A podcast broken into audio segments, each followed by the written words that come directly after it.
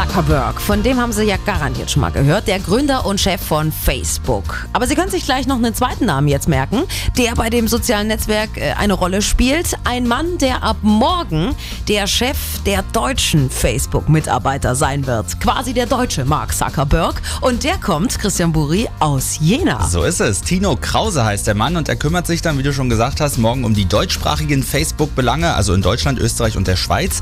Krause kennt sich übrigens mit Medien und dem Leiten einer Firma aus. Der war nicht nur Geschäftsführer von Deutschlands größter Mediaagentur, der CEO, sondern auch Mitarbeiter bei Mediacom. Auch die gibt's weltweit und das ist einer der größten Medienagenturnetzwerke. Tino Krause selbst, der freut sich auf die Aufgabe, die allerdings nicht ganz einfach wird, denn Facebook stößt stellenweise an seine Grenzen und hat auch zuletzt aktive Nutzer verloren.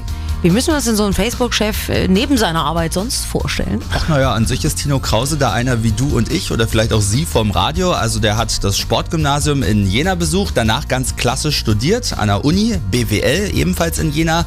Ja, und so ein bisschen was aus den Sportgymnasium-Zeiten hat der neue deutsche Facebook-Chef dann auch mitgenommen, denn noch heute läuft Tino Krause hier und da mal einen Marathon und das sogar unter drei Stunden. Ui, es ist eine Hausnummer. Ja.